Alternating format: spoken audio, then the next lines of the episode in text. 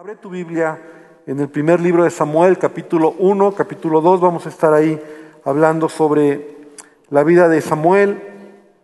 Si tú no traes Biblia, puedes ir por una Biblia. En la parte de atrás tenemos Biblias. Te prestamos una Biblia para que la puedas usar. Al final la puedes regresar y que te ayude, ¿verdad? Tener el buen hábito de tener una Biblia de papel. Amén. La semana pasada hablamos de varios personajes alrededor de Samuel. Hablamos del papá de Samuel, del Cana, hablamos de la madre de Samuel, Ana, y hablamos de otra mujer que era Penina, que también era la segunda, bueno, eran dos esposas, no sé si era la primera o la segunda, pero él tenía dos esposas, Ana y Penina. Eh, el Cana era, el, eh, era sacerdote, él era levita, estuvimos hablando mucho alrededor de la vida de ellos porque estábamos estudiando cómo aún antes de que nazca Samuel hay mucho que aprender. Y la semana antepasada hablamos de otros personajes que también son muy relevantes en esta historia y eran los, el sacerdote Elí y sus hijos. ¿Recuerdas a, los hijos de, de? Y eran hombres que no tenían conocimiento de Dios. Entonces veíamos cómo cómo Dios eh, usa todas las cosas para trabajar en nuestra vida. Nos quedamos viendo sobre Ana, cómo ella estaba eh, adolorida en su corazón porque no tenía un hijo y cuando habla con su esposo el Cana, eso la ayuda, la arroja a clamar al Señor, ¿verdad? Primero de Samuel, déjenme aquí, abro yo mi Biblia, primero de Samuel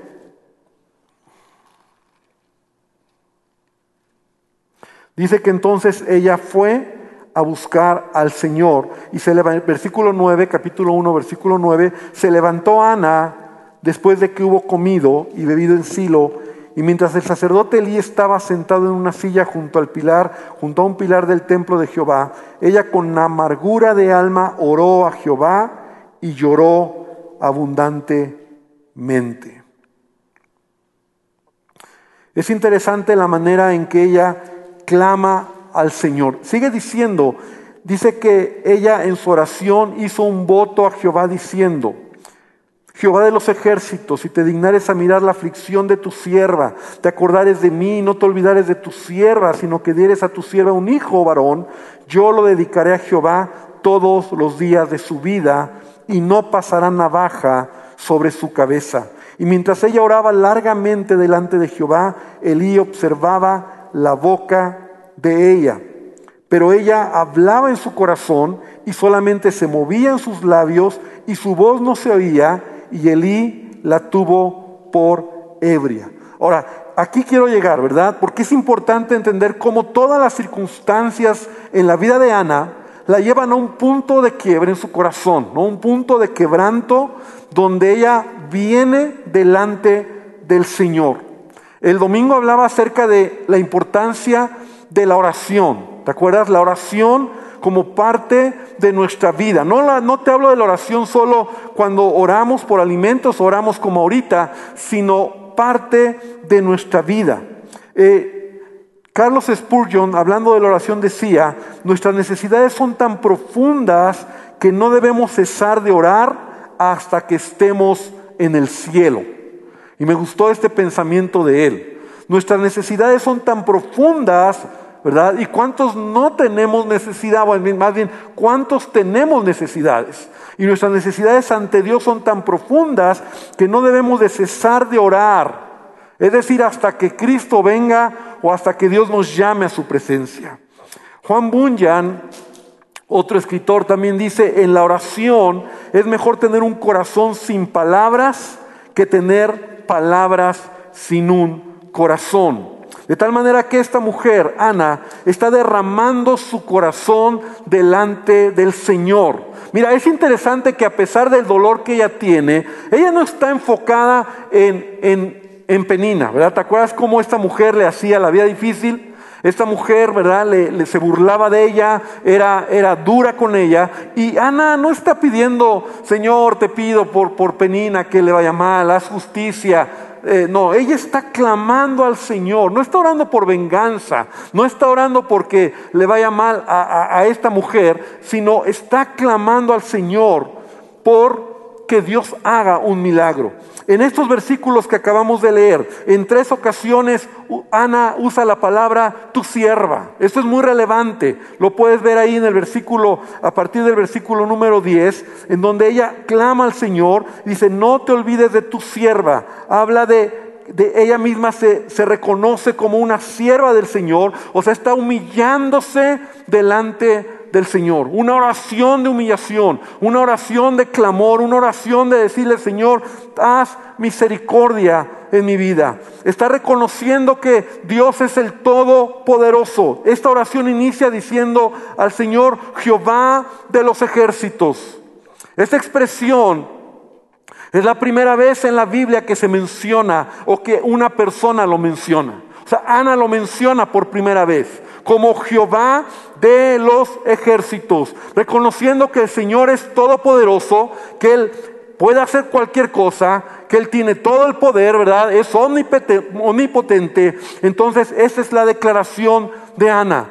Entonces ella dice, tú eres todopoderoso, yo soy tu sierva y yo necesito un milagro. Y en esa oración también ella hace un voto, una promesa. La semana pasada te decía que ella tenía que llegar a este punto de quebranto en su corazón para entregarle a su hijo que iba o que le estaba pidiendo a Dios. Si tú me das un hijo, yo te lo voy a entregar.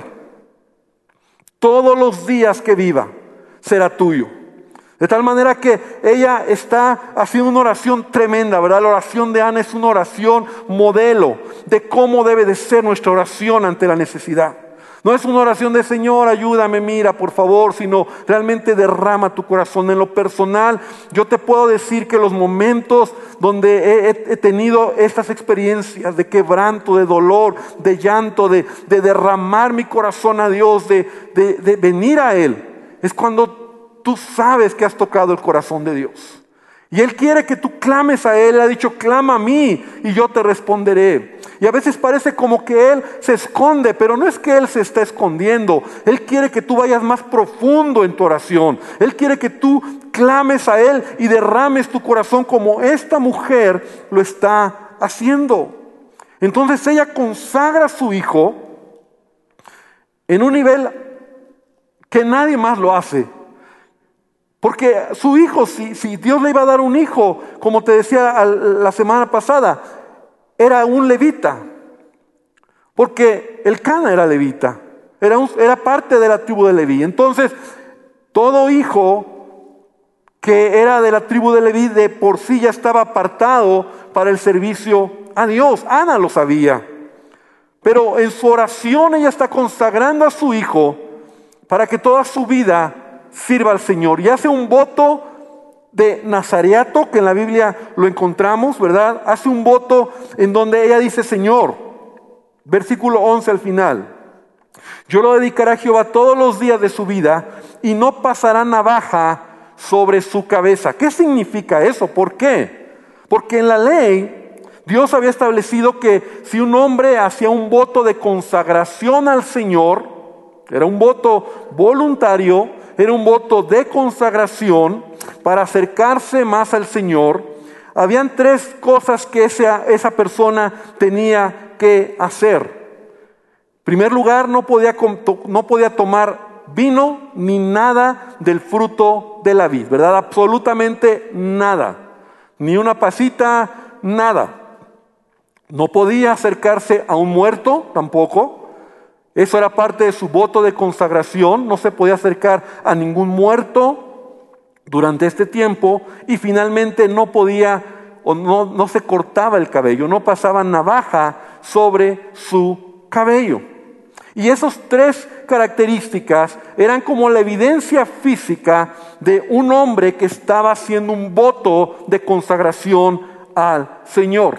Ahora, es relevante Samuel porque es el único caso que encontramos donde su madre lo está consagrando en este voto de Nazareto.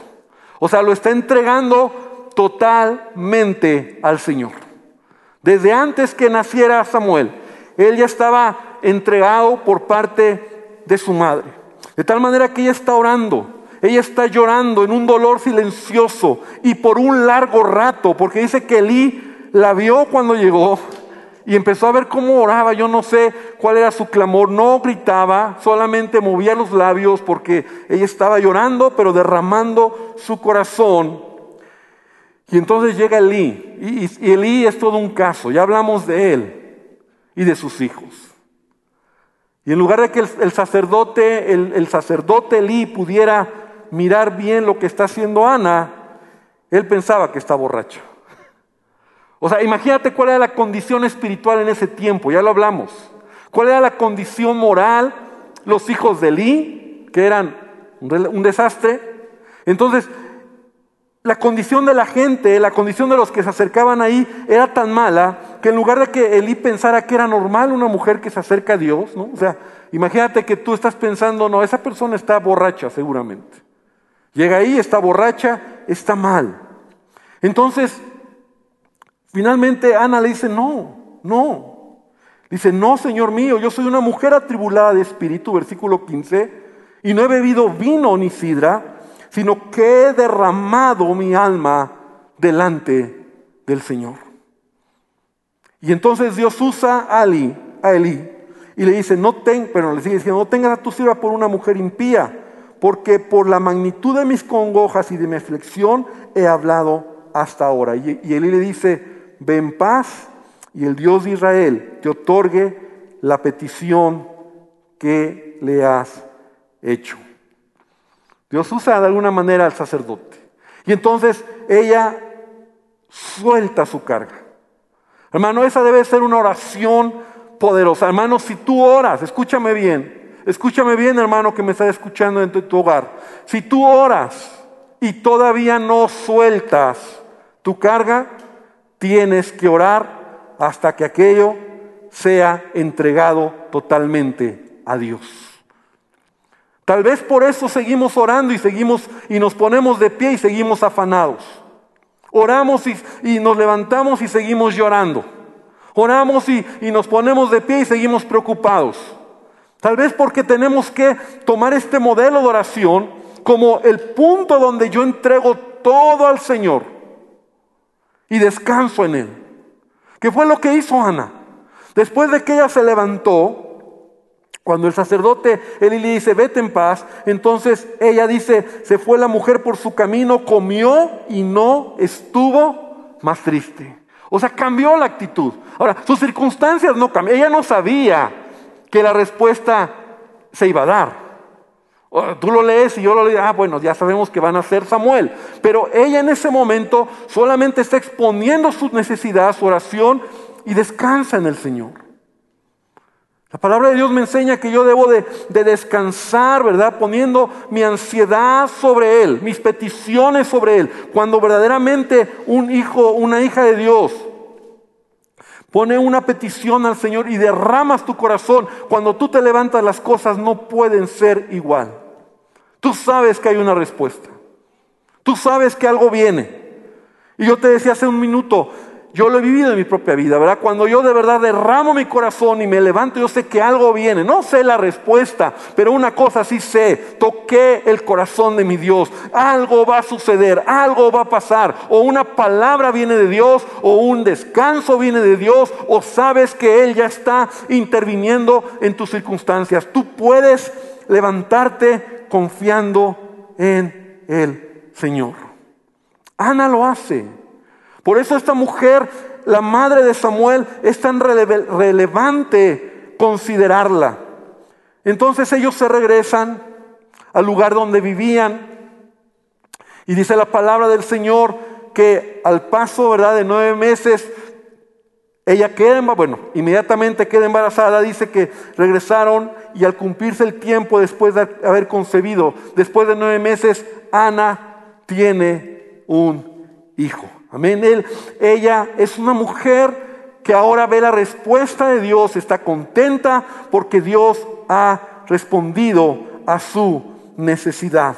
Sin embargo, también aquí quiero que veamos algo. Ana es una mujer de carácter.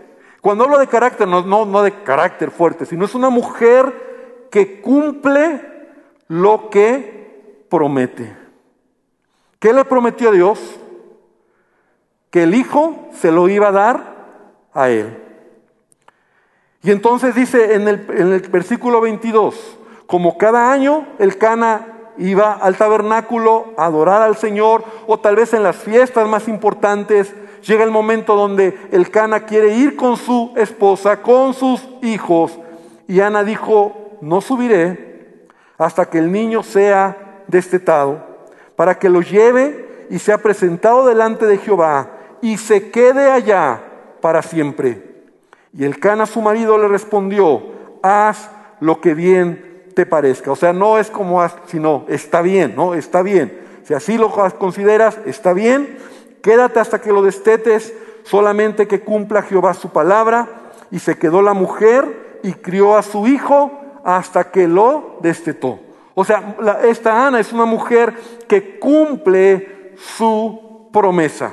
Un creyente maduro, un creyente tiene que aprender a cumplir sus promesas. Repite conmigo, cumplir mi promesa. No solamente en la vida, sino a Dios más aún. A veces somos tan ligeros. Señor, si tú me haces esto, si tú me ayudas, yo te prometo.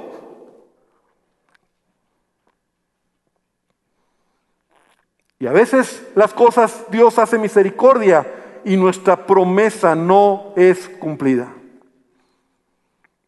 Yo te prometo. Deuteronomio 23, 21 dice, cuando hagas un voto al Señor tu Dios, no tardes en cumplir lo que le prometiste, pues el Señor tu Dios te exige que cumplas todos tus votos sin demora o serás culpable de pecado. Sin embargo, no es pecado abstenerse de hacer un voto pero una vez que voluntariamente hagas un voto, un voto, asegúrate de cumplir lo que prometiste al Señor tu Dios. Qué tremendo, ¿verdad? Porque nosotros vemos cómo, cómo Dios quiere que nosotros podamos cumplir lo que prometemos. Y Ana es esta clase de mujer. Ella le dijo, te voy a dar a mi hijo, te lo voy a entregar. Ay, Señor, pero es que está chiquito, Señor, es que ya que lo tengo en mis brazos, ¿no será que mejor yo lo cuido, mejor aquí yo le enseño, mejor, ¿qué te parece? Sí, Dios me habló, Dios me habló que, que ahora va a ser de esta manera, ¿no, hermano? Y así nos las gastamos a veces. Prometemos y no cumplimos.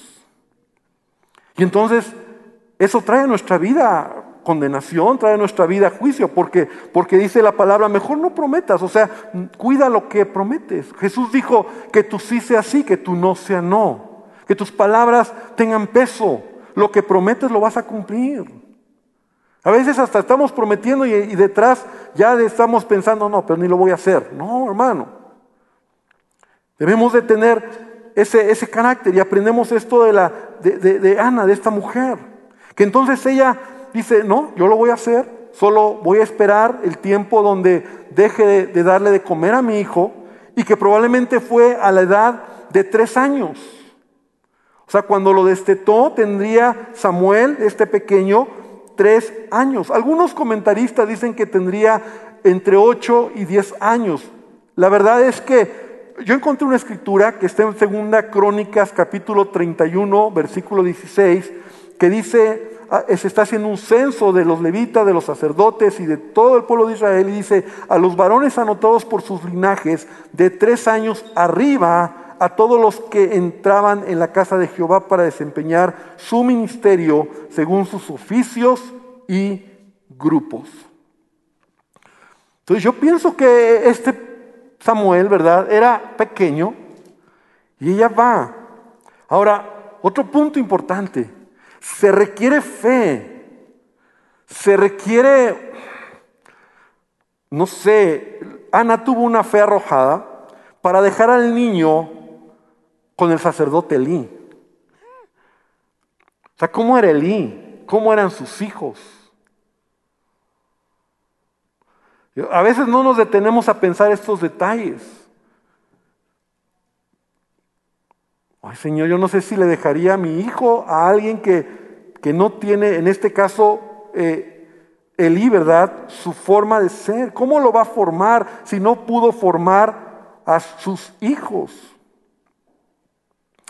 Pero aquí nos habla de la paternidad y, el corazón de Ana también. Yo te hablaba de eso el domingo, no voy a reiterar mucho. Pero, pero vemos cómo ellos estuvieron atentos de su hijo. Ellos cuidaban y atendían a su hijo y aunque Ana lo llevó al tabernáculo, ahí donde estaba Elí, Dios cuidaba de eh, Samuel, pero también Ana. Mira, en 1 Samuel ya nos vamos al capítulo 2, versículo 17. Dice, era pues muy grande delante de Jehová el pecado de los jóvenes, de los hijos de Elí, porque los hombres menospreciaban las ofrendas de Jehová, y entonces viene lo negro y viene lo blanco, lo opuesto. Y el joven Samuel ministraba en la presencia de Jehová, vestido de un efod de lino, y le hacía a su madre una túnica pequeña y se la traía cada año cuando subía con su marido para ofrecer el sacrificio acostumbrado. Entonces yo veo una mujer, ¿verdad? Que cada año, no nos dice cuánto tiempo se quedaba, pero ella veía por su hijo, ella cuidaba a su hijo, le llevaba un pequeño eh, vestuario, ¿verdad? De eh, una túnica sacerdotal. Imagínate un pequeñito con una túnica sacerdotal, con un efod chiquito, y ahí Ana se lo entregaba a Samuel, conforme iba creciendo, obviamente, le iba haciendo esta túnica. Pero entonces encontramos en esta, en esta escritura la maldad y el pecado de los hijos de Eli. Por otro lado, como, como Ana cuida, está, está atendiendo a su hijo, pero hay un énfasis aquí. Y eso es lo que quiero que veamos. Dice la palabra que Samuel ministraba en la presencia de Jehová. Y se menciona por lo menos tres veces. El versículo que acabamos de leer, ¿verdad? En el versículo, en el capítulo 2, en el versículo número 18, el joven Samuel ministraba en la presencia de Jehová. Luego en el capítulo 2 y en el versículo 11 también lo dice. Y el Cana se volvió a su casa en Ramá y el niño ministraba a Jehová delante del sacerdote Elí. Y en el capítulo 3 en el versículo número 3. Dice, dice, y Samuel estaba durmiendo en el templo de Jehová, donde estaba el arca de Dios. No, 3.1. Dice, y el joven Samuel ministraba a Jehová en presencia de Eli. ¿Te das cuenta cómo incluso dice de niño y de joven? Ahora, ¿esto por qué es relevante? Porque hermano, lo que hizo la diferencia en la vida de Samuel, de este pequeñito, lo que único que va a hacer la diferencia en tu vida y en mi vida es la presencia del Señor. ¿Cuántos dicen amén? No es encontrarte con una religión que puede ser una religión muerta. Porque sabes, siendo cristianos, incluso podemos encontrarnos con una religión muerta, o sea, la religión de mis padres, le enseño a mi hijo una religión. No es que nuestra religión, yo a veces oigo a padres, esta es nuestra religión. No, no, no. No, no, no estamos hablando de una religión, una relación con Dios, una relación real con Dios. Tus hijos deben de tener una relación con Dios. Lo que va a cambiar nuestra vida, lo que cambió mi vida, y yo espero que también un día la tuya lo haya hecho, fue que un día tuvimos un encuentro con Dios. Fue una relación con Dios. Fue que tú te encontraste con la presencia del Señor. Y eso es lo que marcó la diferencia. Porque Samuel creció en un ambiente de una religión muerta. La religión que llevaba Elí y sus hijos, que aunque eran los judíos, aunque era el pueblo de Israel, aunque estaban los mandatos, ya leímos, ya aprendimos cómo estaba muerto eso. El pecado, la maldad, la falta de interés por, por hacer lo que Dios había mandado correctamente. Ese era el ambiente. Y entonces Samuel podría haber tenido un, un grande porcentaje de haberse hecho al molde de los hijos de Elí haberse hecho al molde de la religión muerta, haberse hecho al molde de, pues esta es la religión, así ha sido siempre, así tiene que ser. No, hermano. Samuel tuvo un encuentro con el Señor. Y por eso es relevante lo que dice, ¿verdad? En donde él ministraba en la presencia del Señor. O sea, él tenía ese corazón y él fue creciendo. Él no se confundió. Tal vez yo creo que él de niño veía las cosas y, y decía, esto no está bien. Porque no era tonto. Y porque no, no somos tontos cuando tú ves un mal testimonio. Cuando tú ves a alguien que te enseña una cosa y su vida es otra. Cuando tú te das cuenta de que, a ver, espérame, él me dice esto, pero su vida está así, pero, yo no sé si tú lo has llegado a vivir, yo lo he vivido, lo viví, ¿no? Entonces tú dices, ah, espérame, pero cuando tú tienes una relación con Dios, cuando tú tienes un encuentro con Dios, entonces tu vida espiritual, tu relación con Dios te lleva a ir a otro nivel. Y eso es lo que le pasó a Samuel, porque Dios lo está preparando para que esto, este ambiente, y Dios ya había traído un juicio sobre Elí y sus hijos. Él los iba a quitar para poner a Samuel. Pero Samuel tenía que crecer. Samuel tenía que madurar. Y en ese momento él todavía no estaba preparado, pero lo que hizo la diferencia en su vida fue el encuentro que él tuvo y él ministraba en la presencia del Señor. Amén. Y él fue creciendo, algo así como como cuando leí esto yo pensé en Jesús, ¿no? Cuando dice que Jesús crecía en sabiduría, en, sabiduría, en estatura, en estatura y en gracia para con Dios y los hombres. Así nos dice Lucas de Jesús, ¿verdad? Que Jesús iba creciendo en estatura, en gracia, en sabiduría. Y entonces, así Samuel, 1 Samuel 2.26, de hecho así lo dice. Dice 1 Samuel 2.26, y el joven Samuel, ya no es el de ese niñito, ya no es ese pequeñito, pero el joven Samuel dice que iba creciendo, iba madurando, y era acepto delante de Dios y delante de los hombres. Eso es lo que tú y yo debemos de buscar. Sí, la iglesia es una bendición, pero corremos el riesgo de encontrar una religión muerta. Corremos el riesgo de que nuestros hijos tengan un encuentro con una religión muerta. No sirve de nada. Sino ellos tengan un encuentro personal con Jesucristo. Y cuando Jesucristo es el centro de tu vida, Van a pasar alrededor muchos Elís y Fines y todos los demás. Pero tu relación, tu comunión, tu corazón está con Dios. Amén. Es triste como a veces gente, ¿verdad? Muchos, muchos creyentes, no, es que yo no, ya no busco a Dios por culpa de Él. ¿Por qué? O sea, ¿qué tiene que ver eso? ¿Qué tiene que ver la gimnasia con la magnesia? ¿Qué tiene que ver que esta persona se porte mal, sea un hipócrita, tenga una religión muerta con tu relación con Dios?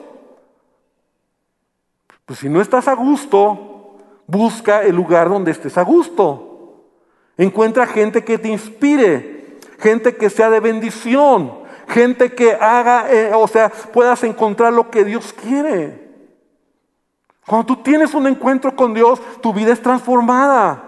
Y tú quieres más de Él y tú le buscas a Él y en el camino todos vamos a encontrar situaciones complicadas. Ahora, me encanta porque entonces podemos ver a un niño, a un niño que está ahí, al lado de Él, aprendiendo. Y esto también es muy importante.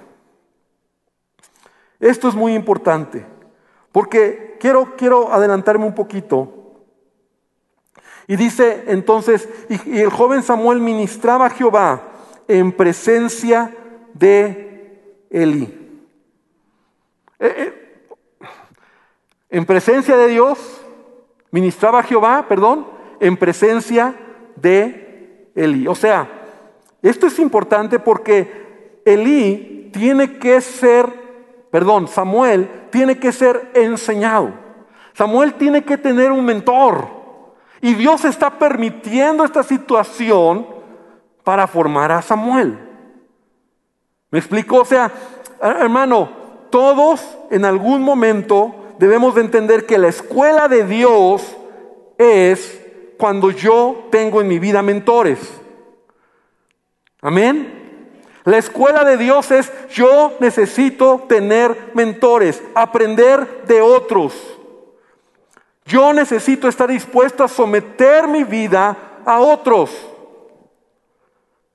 Por favor, o sea, esa idea de que eh, solo Dios, Dios me enseña a mí, no, hermano.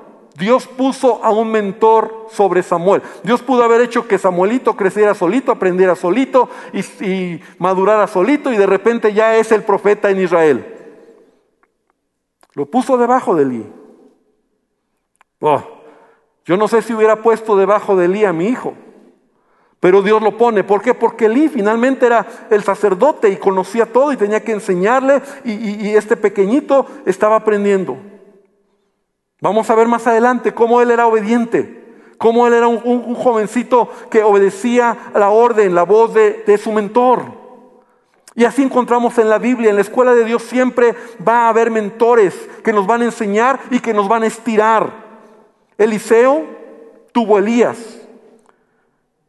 Josué tuvo a Moisés. Salomón mismo tuvo a su padre David. Bernabé tuvo a Pablo. Timoteo tuvo a Pablo, los discípulos de Jesús, bueno, tuvieron a Jesús. Y Samuel tuvo a Elí, por si nunca lo habías visto. Todos necesitamos mentores en nuestra vida. Y cuando llega el momento donde eh, eh, Samuel está listo, Dios tiene que actuar en la vida de Elí. Y esa ya es otro, otra historia que vamos a llegar. Pero entonces nos encontramos cómo son dos cosas que forman el corazón. Tu relación con Dios y que permitas que haya mentores en tu vida. Y que a veces esos mentores pues no son Dios. Pero cuando tu relación con Dios está bien, Dios usa a esos mentores para formar tu vida. Dios usa a esas personas para forjar tu carácter. No te salgas, no, no yo, yo y Dios. Entonces que yo y Dios y yo solamente, yo no necesito al hombre porque el hombre está mal, porque el hombre está en pecado, porque el hombre eh, ya aprendí mucho, ellos no sirven, yo, yo y Dios. No es el principio. No es así. Y cuando pienses eso, piensa en Samuel y en Elí. Podría decir que uno de los, no de los peores, pero un líder que no pudo, no supo educar a sus hijos, que fue un mal, líder, un mal sacerdote, que Dios lo tiene que quitar grueso, tremendo. Pero Dios permite que Samuel crezca ahí. Lo último que quiero mencionar ya de estos personajes, Ana, Elcana, todo esto que estamos hablando, es de Ana. Cuando Ana llega y lo entrega al sacerdote Elí, a Samuel, a su hijo Samuel, Ahí en el capítulo 1. Dice que entonces que lo hubo destetado, versículo 24, 1.24, lo llevó a su hijo con una ofrenda y lo trajo a la casa de Jehová en Silo y el niño era pequeño. Híjole, está muy fuerte. Dejar a tu hijo, soltar a tu hijo, cumplir tu promesa. El ambiente no era bueno, pero Ana está siendo una mujer de palabra, de promesa.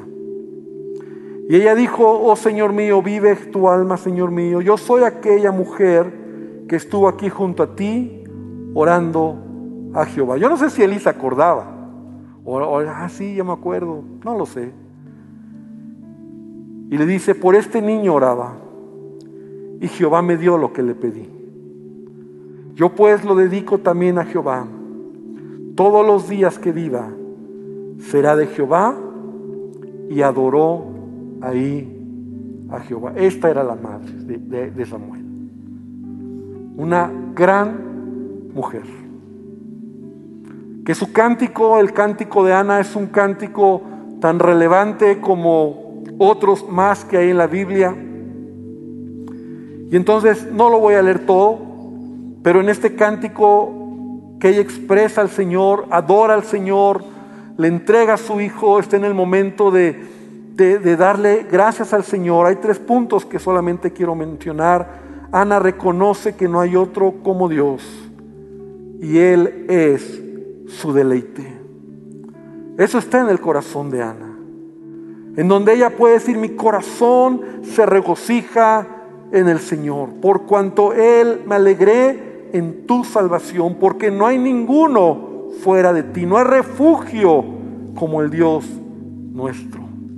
Esto me habla de un corazón de adoración, de reconocer que Dios, ¿verdad? Por encima de todo es su deleite.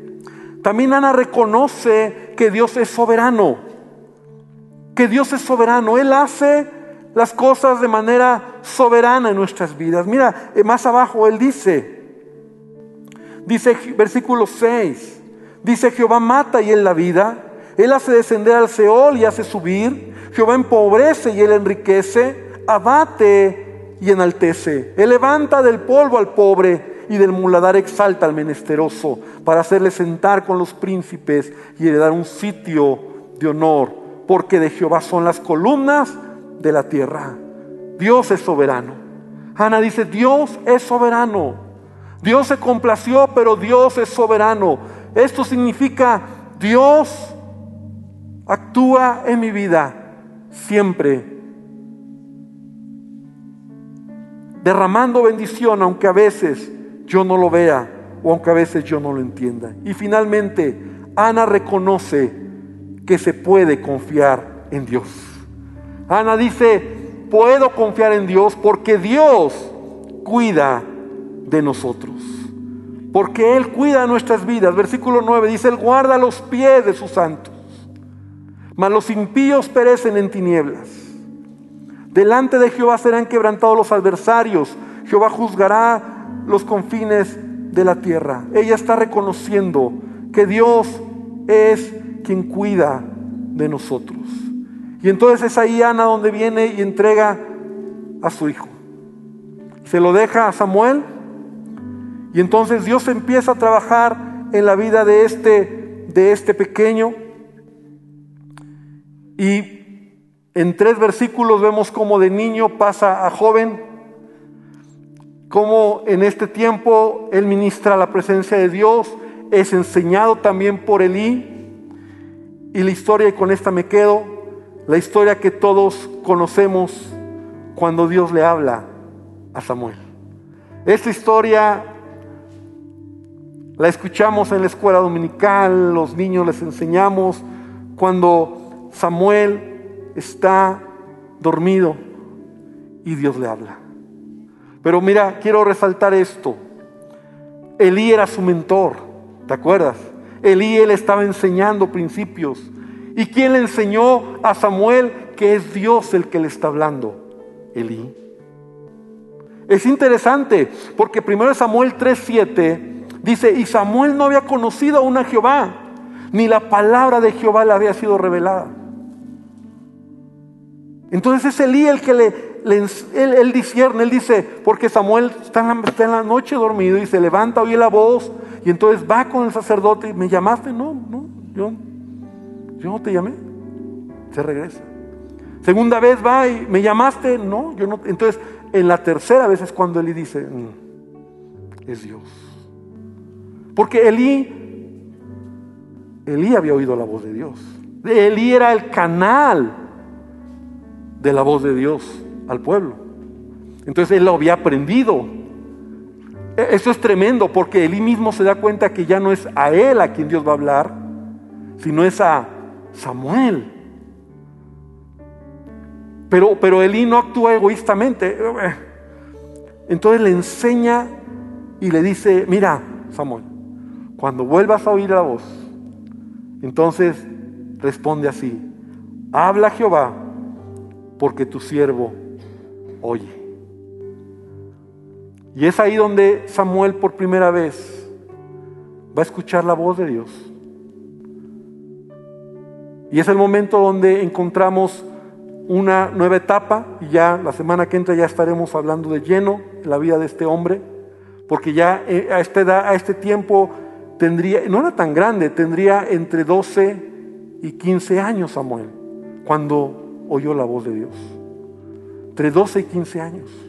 Pero bueno, su madurez, su aceleramiento, su tiempo en el tabernáculo, en la presencia de Dios, mentoreado por Elí, lo llevaron a ser un joven que quería hacer la voluntad de Dios. Yo quiero que esta noche nosotros podamos terminar ese tiempo reflexionando un poquito sobre, sobre la vida de este hombre, de este, de este joven, de este niño, Samuel. Porque sabes, Dios siempre va a actuar en nuestras vidas. Y Dios tiene un propósito en tu vida, en tu familia, con tus hijos. Detrás de todo esto, detrás del telón, está Dios actuando a favor de su pueblo. Porque Dios ama a su pueblo. Porque Él tiene que quitar el sacerdocio religioso muerto, caduco, que, no tuvo temor de Dios y tiene que poner a un nuevo hombre que va, va a ser la transición para llevar a Israel a un acercamiento con Dios. Y tú y yo podemos convertirnos también así, como Samuel, para poder oír la voz de Dios, para poder entender que lo que estamos haciendo, Dios está trabajando en nuestras vidas. Y quiero que podamos hoy terminar. Cierra tus ojos, vamos a orar. Y vamos a decirle a nuestro Dios que Él nos, nos siga enseñando en su palabra. Yo te invito a que leas estos tres, cuatro capítulos de Samuel y que sigas escudriñando los detalles, las palabras, los momentos donde podemos aprender esta historia tan apasionante. Porque la verdad es que así es nuestra vida. La verdad es que a veces nosotros caminamos en circunstancias difíciles, con gente difícil, con situaciones complicadas, pero sabes, en medio de todo Dios tiene el cuidado de nosotros y Dios te lleva hacia adelante y Dios está usando ese lugar, ese trabajo, esa persona, ese mentor, ese problema, esa crisis, ese, esa tristeza, Dios la va a usar para glorificarse en tu vida. Padre, te pido que tú nos bendigas, que tú nos ayudes a seguir aprendiendo sobre la vida de este hombre que aunque hemos tomado varios miércoles para aprender alrededor todavía de Samuel, de sus padres, del sacerdocio, de todo lo que estaba en el contexto histórico cuando Samuel nace y cuando Samuel está siendo formado. Señor, que podamos seguir avanzando, viendo ahora a un Samuel más maduro, a un Samuel que se convierte en el juez de Israel, que se convierte en el profeta y en el sacerdote que se levanta para juzgar a la nación de Israel, para traer unidad, para bendecir a la nación y a través tuyo, Señor, Él se convierte en esa voz en esa palabra, Dios, que tiene que expresar para bendecir la nación de Israel. Gracias, Señor, por lo que estás haciendo en mi vida y que podamos seguir avanzando en todo. Bendice a tu iglesia, bendice a cada familia en el nombre de Jesús. Amén y amén.